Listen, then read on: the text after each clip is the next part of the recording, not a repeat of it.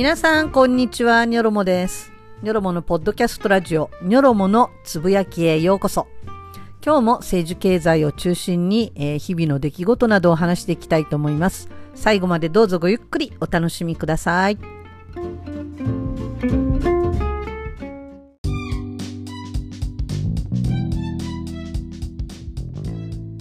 はい、皆さん、こんにちは。ニョロモです。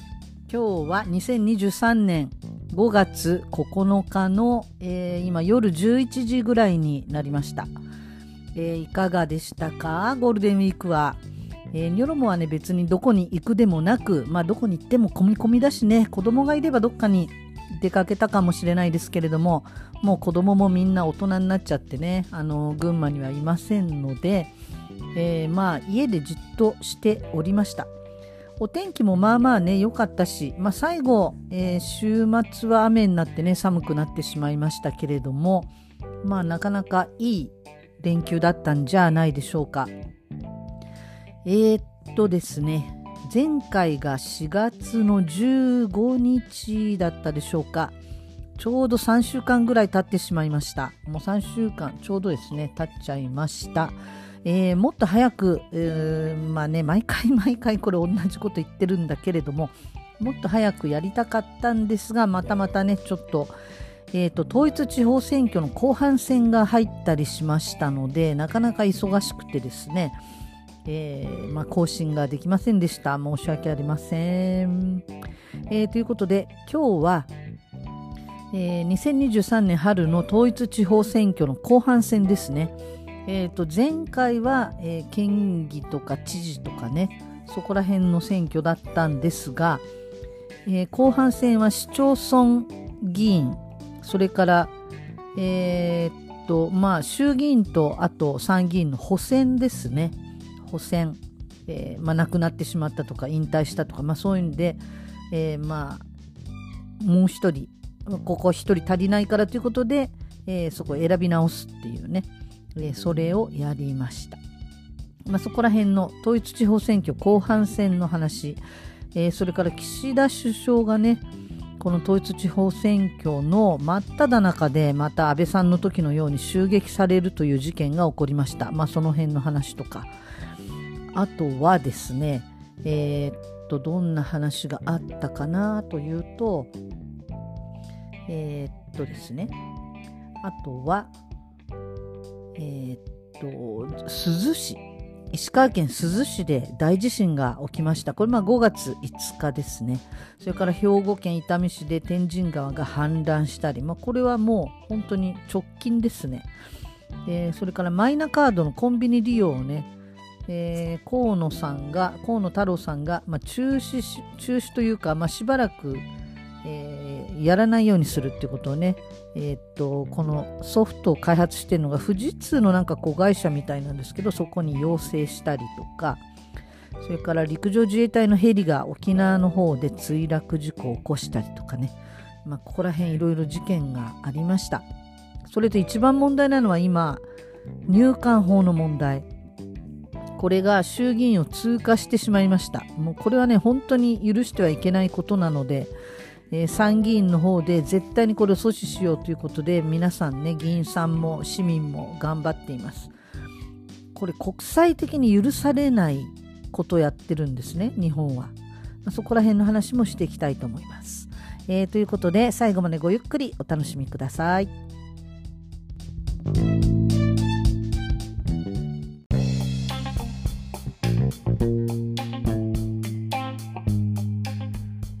はい、えーそれではですね、えー春の統一地方選挙後半その真っ最中に起こった岸田首相へのこの襲撃ですね。この事件についてまず話していきたいと思います、えっと4月23日が投開票日というところがねほとんどでした、えーでこの日に向けてですね、えー岸田首相が和歌山県の雑賀崎漁港という漁港に、えー応援演説のために訪れていました。和歌山県は、えー、と衆議院の補選があったんですね。和歌山1区だったかな、えー林さんという人が結局はそこは勝ったんですけれどもね維新の、えー、そこに自民党の候補も、えー、出ておりました。でその人への応援演説ということで、えー、岸田さんがね訪れたわけですけれども門博文さんっていう、えー、自民党の元職の方で推薦は公明党ですね。元国土交通政務官、えー、っていう人ですね。3回当選していた方なんですけれどもこの人の応援のためにこの雑賀崎漁港というところに、えーやってきたのが岸田さん、えー、4月15日ですね。で、11時半ごろ、午前11時半ごろにこう演説をしようかなとしているところに、何やら懐中電灯のような銀色のこうな棒のようなね、あの、まあ、手榴弾的なものですよね。それが投げ込まれたと。で、その時すぐに爆発したわけではなくて、SP の人がパッと、あの、防弾の、えー、アタッシュケースみたいな、あの手提げカバンですね。あれでパッとこう岸田さんを守りつつ足で払いのけてそして岸田さんを安全な場所の方にさっともう素早く誘導しました。でそうこうしているうちに2発目をまた投げ込もうとしていたんですねこの犯人の人は。で2発目をカバンから出してえー、火をつけようとしていたっていうね証言がありますけれどもその段階ですぐそばにいたもう屈強なもうマッチョなすごいなんか体つきのラグビーやってるようなそういう感じの人、えー、まあ、多分ね漁師さんだと思うんですけれども地元のね。その人たちにわーっと取り押さえられて、まあ、身動きできなくなりました。そうしてるうちにこう SP の人もとか、まあ、警察ですね県警とかそこら辺もバーッと来て、えー、この犯人を取り押さえている最中に先ほど投げ込んだ、まあ、手榴弾が爆発したっていう、まあ、そういうことでドカンと大きい音がして白煙が上がるということがありましたもう辺りね辺り一面こう壮絶騒然としたあの状況になりましたけれども、まあ、幸い怪我をした人はいなかった。えー、ニョロモがあのニュースで見た時はもうなんかあのなんか爆竹かなんかバーンってこうただパーンとこう煙が出るようなものをね脅すような感じで投げ込んだのかなと思いましたけれども後でこのニュースを見ると6メートル先ぐらいのところにも、えー、その蓋の部分その懐中電灯みたいな形の、まあ、筒状の銀色のその蓋の部分が6メートルぐらい離れたところでもかなり何センチもめり込んでいたみたいなね話を聞きましたので、まあ、これ体に当たってたら穴開いたなっていう感じの。まあ直径何センチっていう大きさがある蓋ですからそれが体を貫通したらもうとんでもないダメージでまあ命にまあね命が取られてしまったかもしれないような状況でした。まあ幸い誰もね怪我する人はなくてよかったんですけれどもえー、っと、まあ、この犯人として取り押さえられたのは見た目好青年っていう感じの若いまあ小綺麗なえー、青年でした木村隆二容疑者24歳ということで、えー、ずっと黙秘を続けて弁護士として宇都宮健児さんを希望するということで弁護士が来るまで何も喋らないというふうにね言っていて、えーとまあ、刑事たちの雑談にも一切応じないという、まあ、かなり意志の固いというかあの、まあ、扱いにくい犯人ですね刑事さんからするとね。まあ、そんな感じの青年だったようです。でその時の、えー、罪状はですね威力業務妨害、まあ、これ大した罪じゃないんですよね。これは全然大した罪ではないのでその爆弾を作っていたとかそれからその殺そうとしたのではないかとかそうすると殺人未遂であるとかまあ、その爆発物の、まあ、テロに関する法律とかいろいろそっちの方が適用されるようになるんですけれども5月6日には火薬類取締法違反で再逮捕されています。さらにね罪は、えー、まあ、重なっていくのかもしれないんですけれども今のところその2つが、えー、容疑となっていますね。黒色火薬や硝酸塩からなる火薬を合計 530g 無許可で製造した疑いということで再逮捕されました。でこの事件に関して自民党のある議員が、えーと、この犯行をね行った犯人の思想であるとか理由であるとか主張であるとかそういったことをね、まあ、報道すべきではないと、まあ、報道すべきではないというだけならまだ、まあ、その人のね言い分もわかるんですけれども理由を調べる必要がないみたいなことを言ってましたね。でこれは何でかっていうと、まあ、そういう思想的なことを、えこういう理由でこの人は、まあ、首相をまあ、襲撃したということが報道されると,、えーと、安倍首相を殺害した犯人山上徹也容疑者ですね。山上徹也容疑者のいろんなこの、えー、統一教会に対する恨みであるとかそういった思いが、まあ、全国的にあの時知れ渡ってそれで、えー、統一教会に対する調べが急激に進んだわけですけれども今もうなんかねもう全然報道すらされていませんがそういうふうになるのでそうすると、まあ、そういう重大な犯行を行えば自分の意思自分の思想が、まあ、マスコミに取り上げてもらえるっていうこれを成功例としてしまうと、えー、後から後から模倣犯が生まれてしまうっていうのが、まあ、この議員さんの言い分でした。まあね、それはあの言い分としてそれはそれであるかなと思いますが、そのなぜその犯行に及んだかっていう理由を調べないっていうのはもう全くナンセンスで、えー、理由がなければ犯行は行わないわけですよね人間。何の理由もなく何かそんな重大なことをやろうと思いますかね。まあ絶対必ずこういう犯罪にはその裏があるっていうか、まあ、理由があってそしてそうならざるを得なかったその人の人生における問題とか、まあ、そういったあの背景が見えてくるわけですよね。でそれは社会に原因があってそのような人生になって追い込まれてそうなったということであれば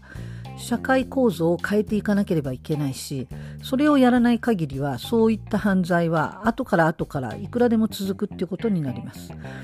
最近こう何て言うんだろうね自暴自棄になって、えー、最強の人と呼ばれるねあ無敵の人か無敵の人と呼ばれるもう本当に失うものは何もないっていう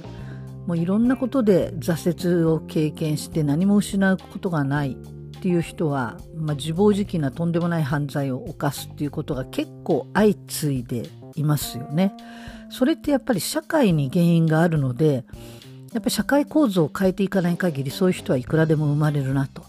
だからそういうことを調べる必要がないっていうのはこれおかしな話だと思いました。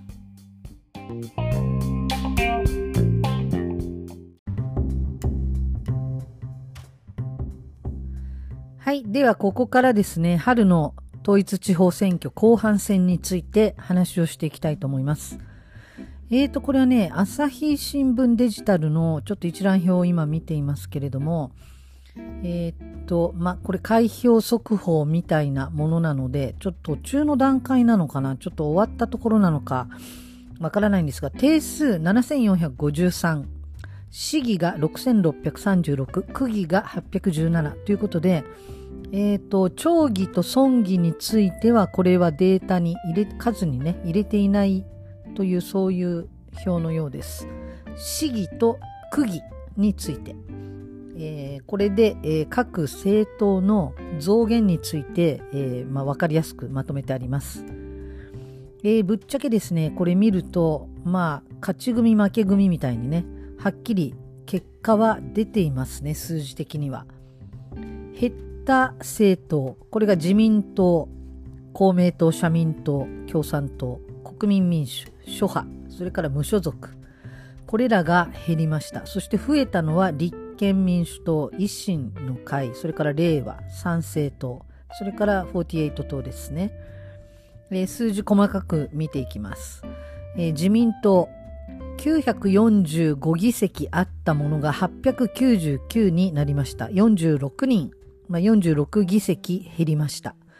えー、女性の議員の比率は12%平均年齢は56歳ということです、えー、続いて立憲民主党。こちらは73議席増えました。まあ頑張った方かなと。今まで本当に地方に弱い印象があったので頑張ったかなというそんな感じがしますね。269人だったのが342人になりました。えー、女性の比率は34%、えー、平均年齢は54歳でした。えー、それから維新の会ですね。これがもう本当に、この日本維新の会の躍進が本当に気持ち悪いというか嫌だなと思うんですけれども、142人増えました。で、これあの維新の会はこの地方議員を増やすっていうのをね、党是として、まあ、党の目標として掲げてましたので、まあ、それがうまく合致したのかなと、うまくいったのかなっていうふうに見えます。まあ、ただ数字を見るとですね、前回までは57議席だった、まあ、かなり少なかったですね。57議席が今回199議席になりました。えー、っと、まあ、だいぶ増えてる感じですね。女性の比率は24%。で、ここがすごい特徴的ですが、平均年齢がすごい若いです。46歳。それから公明党ですね。公明党は1051議席ありましたが、999議席になりました。えー、52議席減らしました。えー、っと、女性の比率は、公明は36%高めですね。それから平均年齢は58歳。あの、こう、地方議員の中では公明党が一番数は多いです。この絶対数ですね。全体数。これは公明党がもう一番多いです。えー、続きまして共産党ですね。共産党は718議席あったものが642議席になりました。76議席減らしました。だいぶ減らしてますね。えー、女性の比率はもうやっぱ共産党は素晴らしい。49%、約半数は女性。そして平均年齢は59歳でした。それから国民民主党ですね。107議席ありましたが、84議席に減らしました。えー、っと、23議席減らしています。女性の比率は20%、平均年齢は50歳でした。それから、令和新選組ですね。えー、前回までは、えー、ゼロでしたけれども、今回39人が当選ということで39議席増となりました。女性の比率は44%。こちらもすごく高いですね。平均年齢は51歳でした。それから社民党ですね。60議席あったものが31議席になりましたので、29議席減らしました。えー、っと、女性の比率は35%。平均年齢は61歳。一番、えー、年齢的には一番社民党が、えー、高齢ということになりますね。それから、えー、政治家女子48党ですね。聖女っていうふうにね、あの、略してありますけれども、こちらは前回の当選が26っていうふうになってるんですが、これは NHK 党の、まあ、数字なんだろうなと思います。えー、政治家女子48党としては今回1人当選ということで1人増っていうふうになっていますけれどもまあ NHK 党から考えるとこれどうなんでしょうね。NHK 党は今回も存在しないので、えー、諸派っていうふうにねそっちに入ってるんだと思います数的には、えー、ここはもちろん女性まあもちろんというか、政治家女子48党と言いながら男の人もだいぶ、あの、立候補しているんですが、この、えー、当選者は女性ということで、1人、えーまあ、100%ということになりますね、女性比率。えー、平均年齢も、まあ、1人の方ですので、その方の年齢26歳というふうになっています。それから参政党ですね。参政党も前回は、えー、議席ゼロでしたが、今回78議席取りました。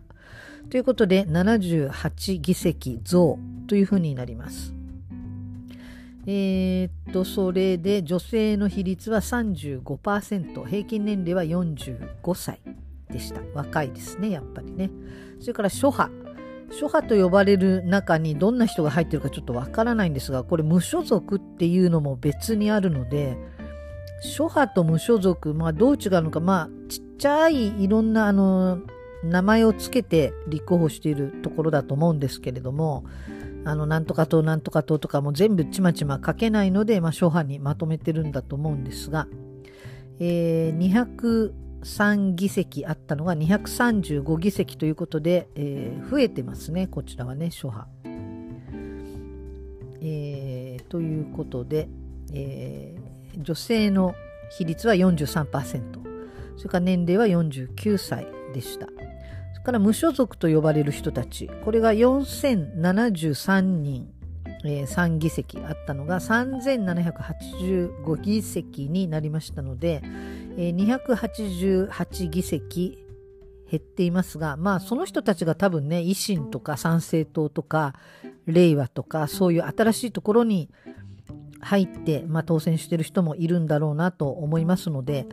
えー、まあ、どういうふうにね、カウントしてるかって細かいところ分かりません。えー、女性の比率は16%、平均年齢は58歳。ということで、全部合計しますと、えっ、ー、と、7509議席が7334議席に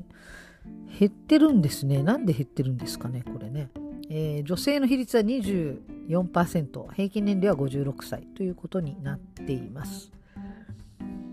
えっ、ー、と、今回やっぱりすごいあの特徴的だったのは女性がすごく強かったですね。女性の候補者は勝率がすごく高い。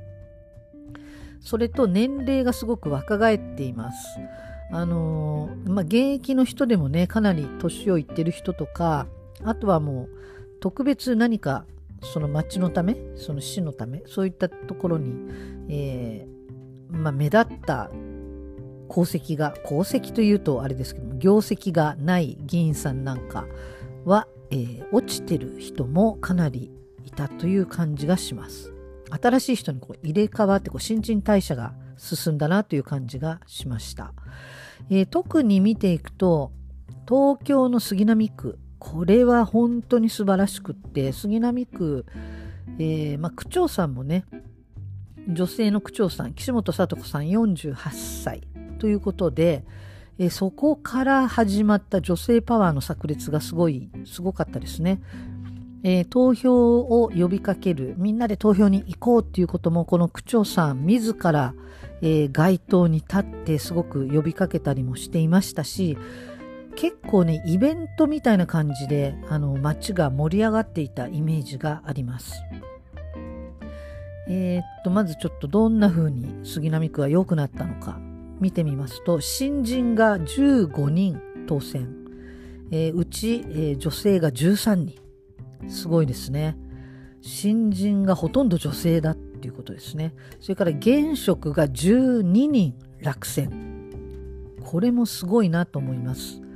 えー、まあ、安心しきっていたような人たちはみんな落ちたんだと思いますね。それから自民党が7人落選。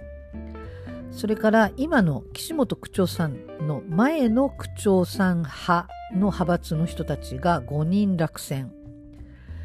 ということで、全体の半数が女性になりました。この、えー、区議会の議会全体の半数が女性になったっていうのはすごいなというふうに思いましたね。えー、ちょっとメジハハさんっていう方、えー、この人のツイッターがこう連続で投じられていますので、それをちょっと読んでみたいと思います。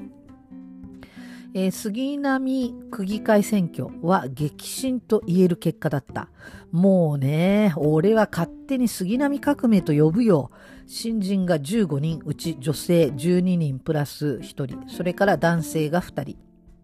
これあの、多分トランスジェンダーの方かなと思う方が入ってるので、こういう数え方をしてるんだと思います。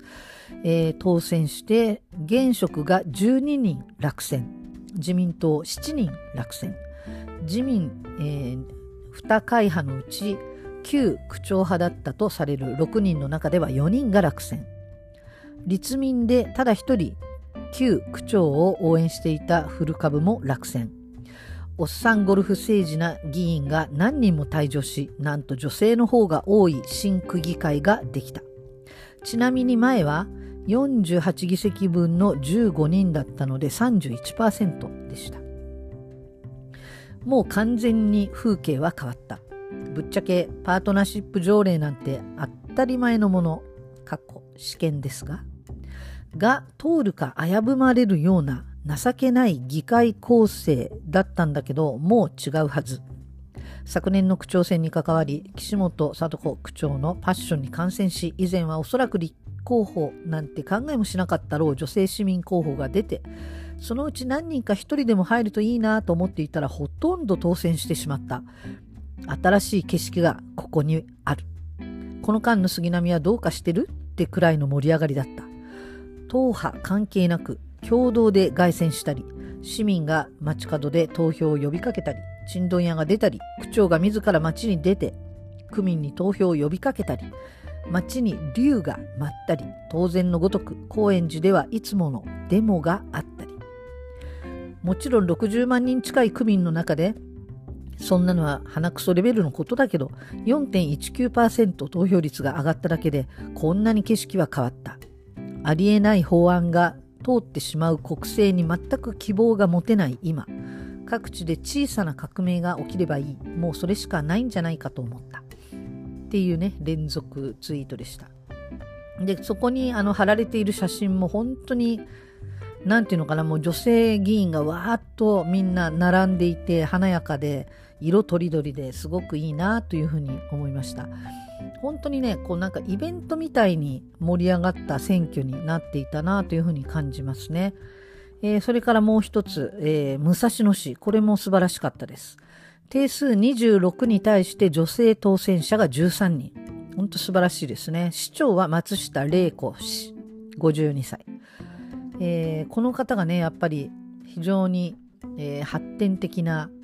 えー、人権を非常に重んじる区長さんで、まあ、そこに対するハレーションで右寄りの人たちがその、えー、外国人排除の人たちが非常に反発したりしているあの揉めているところでもありますけれどもやっぱ素晴らしいなというふうに思いましたね。えー、っとそれから世田谷区ですね世田谷区はえーと、区長になったのは保坂信人さんが4選を果たして区長になりましたけれどもこの選挙戦がね本当にひどかったです。何がひどいってその、まアンチ保坂さんというか、ま対抗馬の自民党系の人たちがやってたんじゃないかなという、まあ、憶測でしかありませんけれども、えー、その人たちの嫌がらせとか誹謗中傷もう嫌がらせっていうレベルではないですね犯罪に近いというかそういう感じの選挙妨害が非常に激しかったのが世田谷区でした。えー、っとね、どんなことがあったかっていうと、その誹謗中傷の怪文書ですね。怪文書が各家に配布されたりとか、あとはその録音された音声の怪電話。これが、えー、まあ、有権者のお宅に次々とその怪電話が録音されたテープでこう流されていく。でそれがみんなその保坂信人さんはこんなことをやったあんなことをやったっていうまあ嘘っぱちの情報だったんですけれどもそういうあの選挙妨害がありました。これはもうあの保坂さんもちろん警察に届けていますけれどもまだ犯人がね誰とかそういうのは分かっておりません。捕まってほしいですね。それから立憲民主党の、えー、区議、えー、候補のポスターだけが何枚も破られるということがありました。もう明らかにこの立憲民主党に対する嫌がらせがすごく続いていたっていうのがありました。それから女性候補者に対する嫌がらせですね。これがもうあの、まあ、セクハラというかそういうものだったんですけれども、えー、まあ暴言を吐くとか、まあ、女は家に家に行ってろとかそういうなんか女性蔑視の暴言を吐くとかそれから、えー、まあ、大声を上げるとかその候補者のそばで立ちションをするとか、まあ、そういうことが相次ぎました。それなので、えー、世田谷区のその女性候補者が女性の支援者と女性だけでこの凱旋をやったりするのは危険だということで、えー、まあ、男性も必ずその中に加わるというように、えー、市民連合の方が、えー、まあ、戦略を立てましてそれによって男性がいるとやらないんですねそういう人たちは。女性だけだとやってくるんです。まあ非常に卑怯というか、えまあ情けないあの、まあ、やり口でしたね。まあそういうことで世田谷区はかなり荒れた選挙になりました。この、えー、保坂信人さんに対抗して立ったのはえー、まだ29歳の新人の方で、えー、東大から財務省それから、まあ、その人の家系を遡っていくと国会議員や官僚もいるという、まあ、そういう内藤裕也さんというね、えー、人でした。で、自民党とそれから日本維新の会が、えー、推しているという状況でした。で、こういう変なね、あの、選挙妨害やるんだってお金がかかるわけですよね。まあもちろんこの内藤さんがやったとは言いませんけれども、単なる支援者が暴走してやったのかもしれません。まあ、どういうことかわかりません。ただ、あのー、一応、どんな背景があるかいろいろ調べてみると、この内藤さんというこの候補者の、えー、お父さんは広告代理店を営んでいるらしいですね。まあそれなんで、まあいろいろあるんかなっていうね。あのー、まあもちろん憶測でしかありませんので、憶測でものは言えませんから、あのー、まあよ、そういういろんなことがあったなという事実だけは、えー、まあ、しっかり頭に入れておきたいと思います。えー、それと恐ろしかったのはですね、世田谷区えー、1位と3位の人が日本維新の会の人が、えー、区議として当選したんですけれどもその2人だけで2万4600票得票がありましたこれすっごい大きい数字でえー、っとまあ全部この、えー、人たち見ていくと一番一番最下位で当選した人の得票数っていうのは3621票なんですね。で、時点で落ちてしまった人、3620票でした。1票差で、まあ、当落の、えー、差がついてしまったので、本当にシビアな選挙だったんだなと思いますけれども、3621票、まあ、これでギリギリ最後の方は当選したわけですが、2人で24,600票となると、もう本当にすごい数取ってるわけですよね。それなんで、下手すると本当にあと2、3人候補者立てて票を分配したら、維新みんな当選するよねっていう、まあそういう得票数です。で、これ世田谷区だけじゃなくって、結構他のあのところでも維新が1位でしたとか、維新がすごい得票していますっていうところが結構あったんですよね。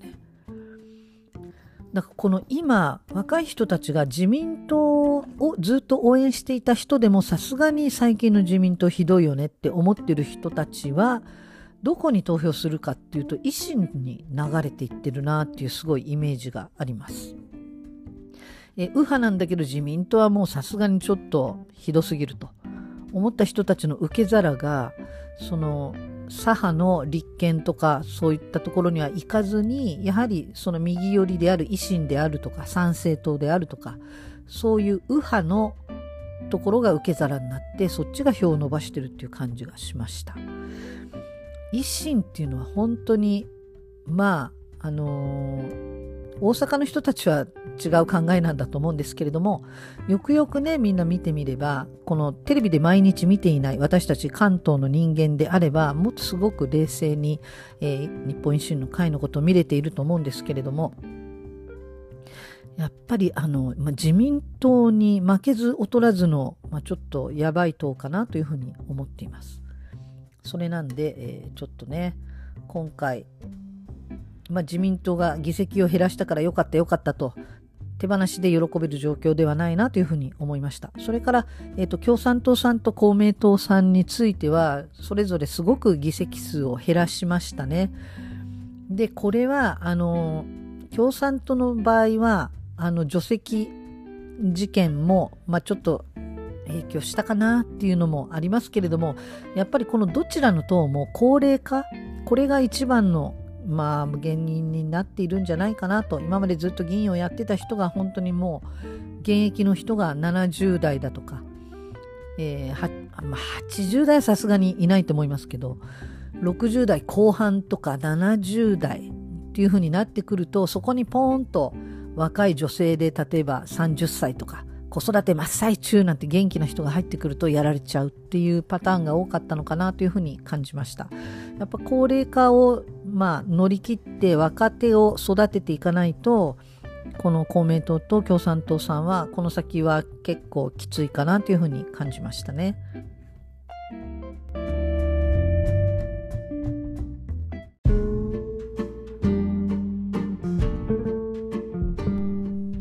ろものつぶやき。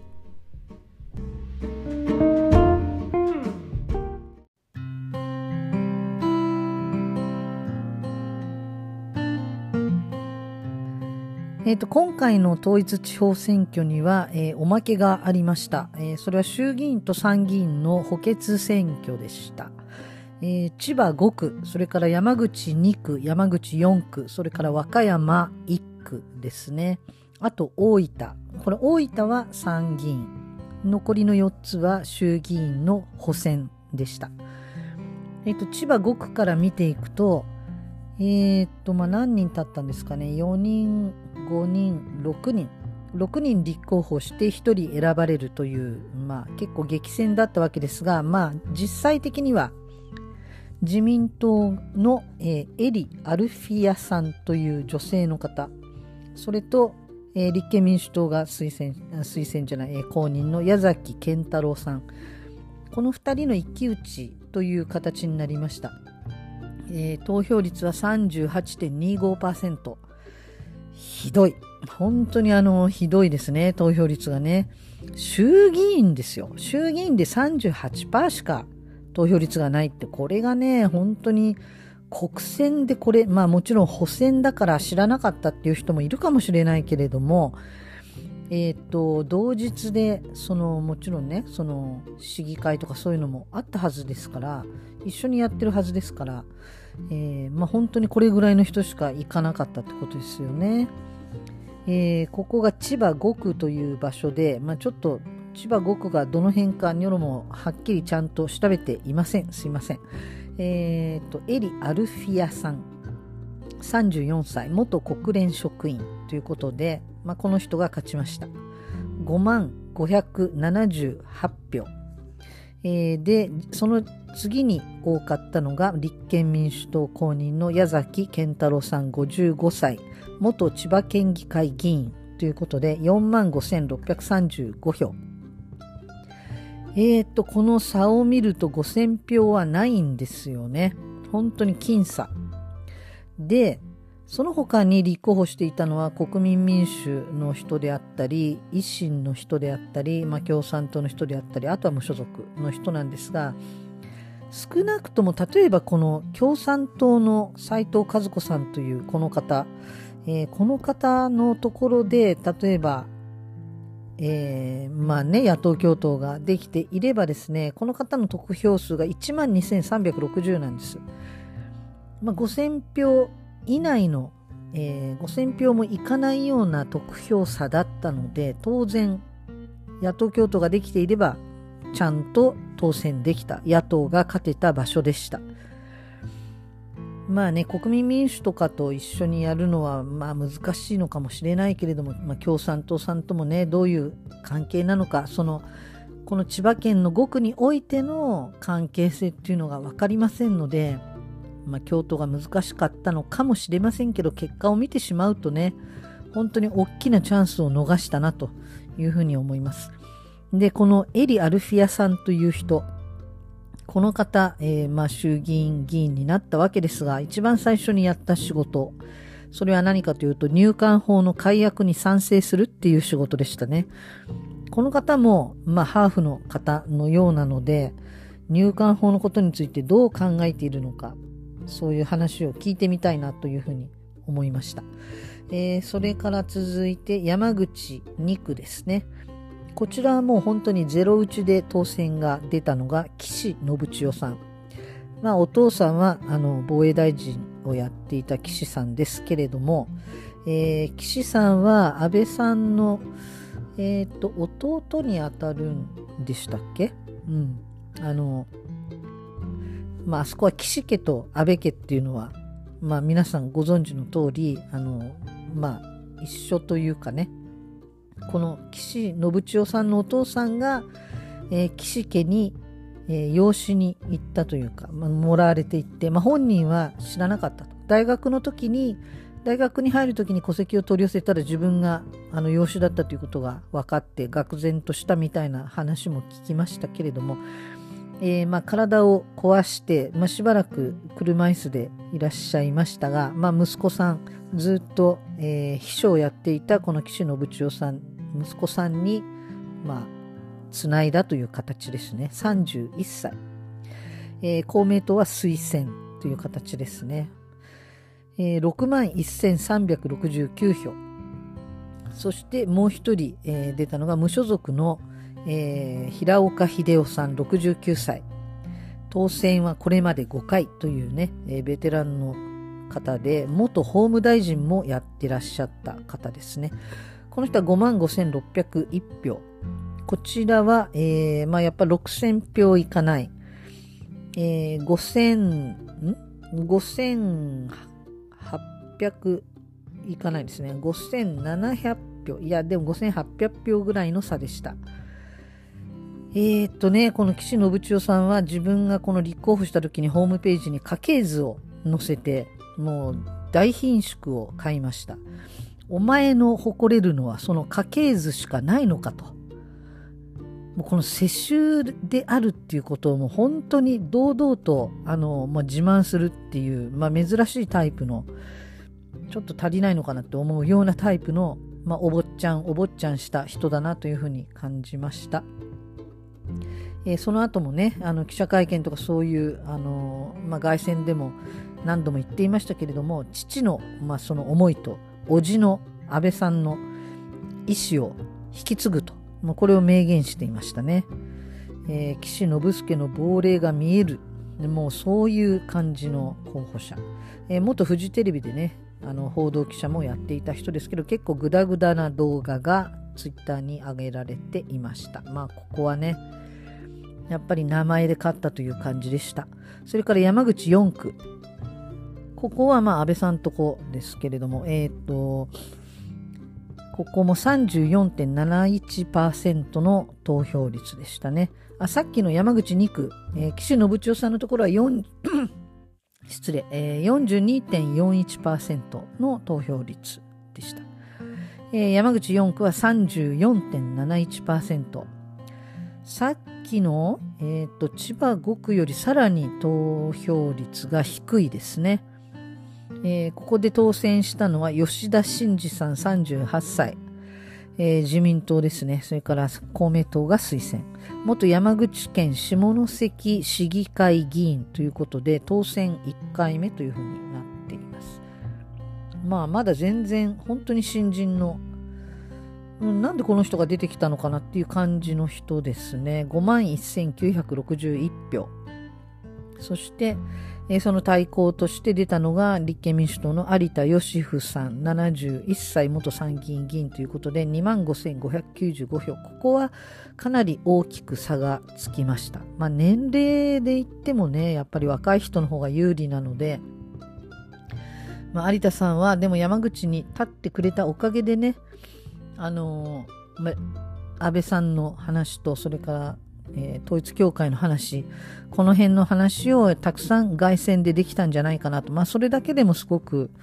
えー、まあ、感謝なことだし、良かったなと。まあ、結果は本当に大きな差がつきましたけれども、まあ、有田さんが立ってくれたのはすごく嬉しかったなと、個人的には思います。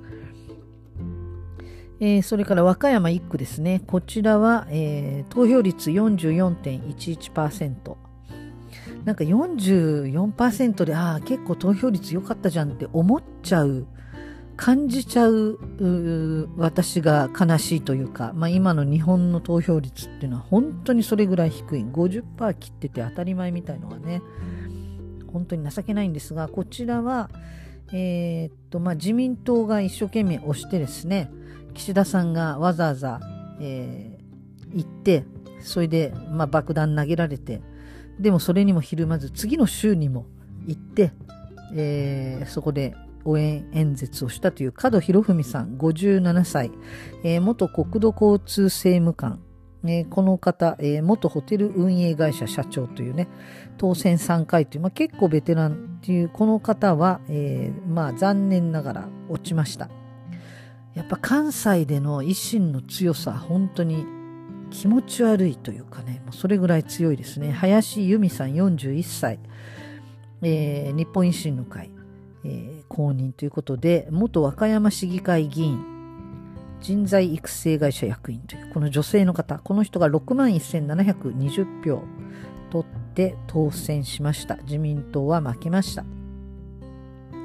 えー、ここは6000票ちょっとの差です。まあやっぱ関西での維新って本当にどこまで行くんでしょうね。本当に。えーまあ、今回の選挙では身を切る改革っていう得意のね日本維新の会がよくよく口にする身を切る改革っていうのをまたやっぱりこの人も踏襲しています。それから教育子育てへの投資を訴えたと、えー、まあ、維新の方も頑張ってねあの吉村知事が3回も和歌山入りしているということで、まあ、相当、えー、力入れてたなという感じでした。まあ、岸田さんもね一生懸命やったけどまあ勝てなかった関西では。それから、えー、参議院の方ですね。参議院補選の大分、えー、ここは、えー、投票率42.48%で白坂亜紀さんという自民党の新人が当選しました。56歳。この方銀座でクラブのママをやってるという人なんだけど確か早稲田大学とかちゃんと出ていて、まあ、政治は一応ちゃんとえー、一生懸命好きでやってたみたいですけれども、まあ、銀座のママということで、まあ、職業に規制はないとはいえですね。あの職業的には例えばどっかの社長であるとか、えー、まあ、公務員やってましたとかそういったものに比べると不利ではありますよねそういう偏見がありますのでまあでも勝ちましたしかもですね19万6122票を取りましたね。で、野党の方は立憲民主党の吉田忠智さん。この方が、えー、まあ今の議員の職を辞して、これに挑んだわけです。67歳。当選2回の方ですね。それから、えー、共産党と社民も支持をして、推薦じゃないんですね。支持なんですね。えー、元社民党党首ですよ、吉田忠智さん。えー、立憲民主党の、えー、名前で出ました。19万5781票。この差がですね、1000票ないんですよね。400もない。もうなんという僅差でしょうっていうことです。400票の差もないんですよね。340票ぐらい341票ですかね差がもう本当に退路を断って吉田さんが出馬してこの本当に僅差で負けてしまったっていうのは本当にもったいないというかもうちょっと頑張れば勝てたんじゃないかなと、えー、選挙後にねあの立憲民主党の蓮舫さんが、えー、立憲民主党はちゃんとこの選挙に対して総括をしろと。えー、連休の後でいいだろうみたいなそんなのんきなことでどうすんだみたいな怒りのツイートを連発していました、まあ、あの立憲民主党の党内では果たしてどうだったんでしょうか。なんか枝野さんがあのこのゴールデンウィークはのんびりできたみたいなツイートしてたような気がするのでえー、っとその総括は終わってないのかもしれませんいまだに。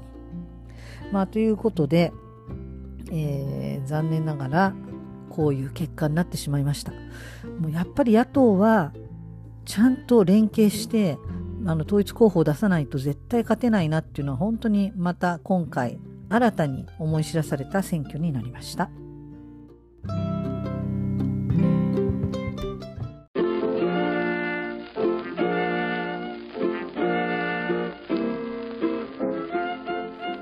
はい。というわけで、だいぶまたおしゃべりをしてしまいましたので、この辺にしたいと思うんですけれども、まあ、入管法のこととか、あとは、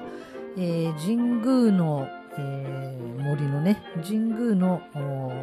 再開発の問題、この辺のこともね、すごい、ニョロモは注目しているところなんですけれども、これらのことはまたね、次回に持ち越したいと思います。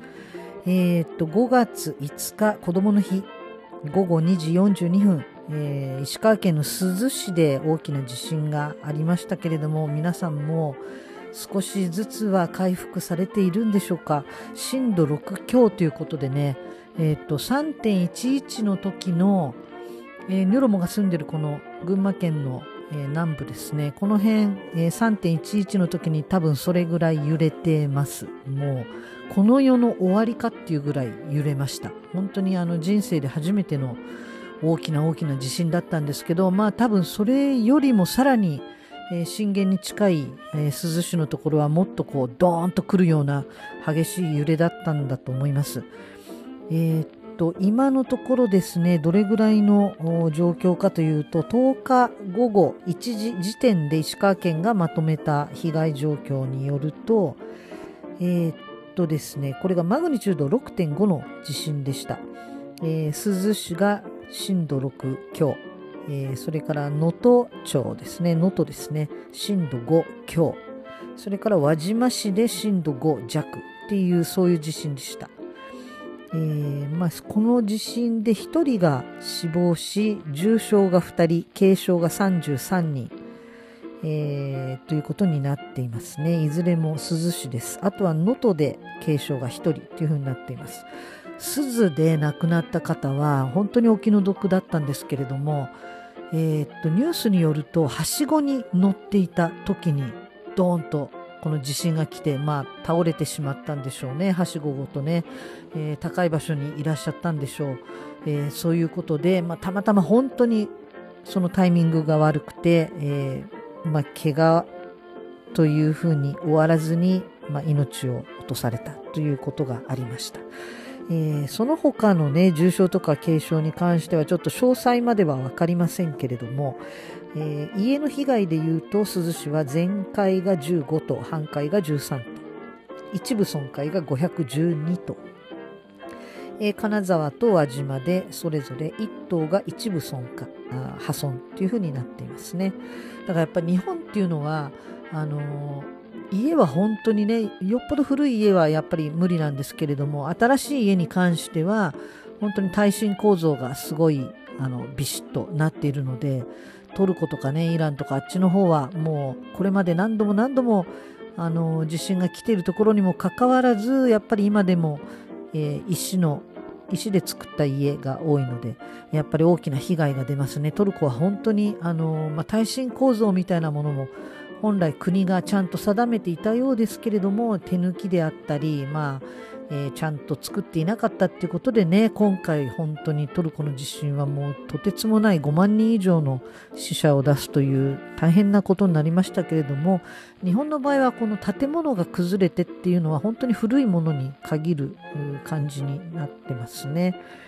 えー、それなので大きな大きな被害は、まあ、そこまでは出てないんですけれども、えっと、前回でしたでしょうか前々回でしたでしょうかトルコ地震のことねマグニチュードは、えー、そんなに大きくなかったみたいなこと言いましたけども実際はもっとそれより大きかったですねあの阪神・淡路大震災よりも大きい地震だったっていうのが、えーと、後でねニュース見て分かりましたあの阪神でもあれだけの被害でしたのでやっぱまあトルコは大変だったなと。で珠洲市の場合は何回もここもう23年何回もここ大きい地震が来ています、えー、で以前はですねこの珠洲市にも原発を作ろうとしていました日本は。であの、まあ、住民の人たちが本当にあの努力を重ねてこの原発を阻止するということに、えー、成功したわけでもしあのこの時にねうまく阻止ができていなかったら珠洲にもあの原発があったということになるわけですね。まあ、滋賀原発もありますけれどもあのそこよりはやっぱりこの鈴に直接ドーンと地震が来ることが多いので鈴にもし、えー、原発があったらって思うとね本当に背筋が凍るという本当にそういう、まあ、日本どこにおいてもそうなんですけれども本当にやっぱり原発はつくづく日本には作っちゃいけない。そして再稼働もしちゃいけないものだなと、えー、作り直すとかねあのそんなことまで言ってたり40年までって言ってたその、えー、原子炉の寿命ですね。寿命というかまあここまでよって言ってたのが最初40年だったのが、まあ、それももちろんちゃんと計算したとかではなくまあ、なんとなくで40年って決まってたわけですけどそれをさらに20年引き延ばして60年まで OK って言っている原子力規制委員会とか日本のこの政治の人たち何を考えてるんでしょうか？誰が責任取るんでしょうか？20年後。もう死んでる人もいっぱいいますよね。誰も責任取れないですよね。やっぱこの若い人たち次の世代の人たちに全て押し付けてそのまんまあのさよならって逃げていく今の大人たち。こうであっては全くいけない。絶対にいけない。だやっぱり原発は日本からは徐々に徐々にでもどうでもいいですからとにかくなくしていく止めていく、えー、そして、えー、閉めてねあの廃炉作業をしていくってことが本当に必要だしそういうことにこそ科学技術をどんどん費やしてですね科学技術の発展をそこにお金をかけてでもどんどんやって世界の中でその廃炉におけるエキスパートになれるぐらいの日本がリードを取れるぐらいのそういう国になってほしいなと思います。えー、というわけで、えー、今日はこれぐらいで終わりにしたいと思います。次回またお会いしましょう。バイバイ。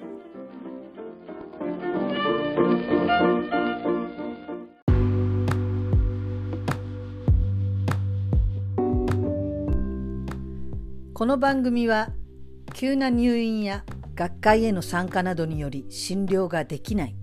そんな院長先生に代わってあなたの歯医者さんで代わりに診療を代行するお助け歯医者さん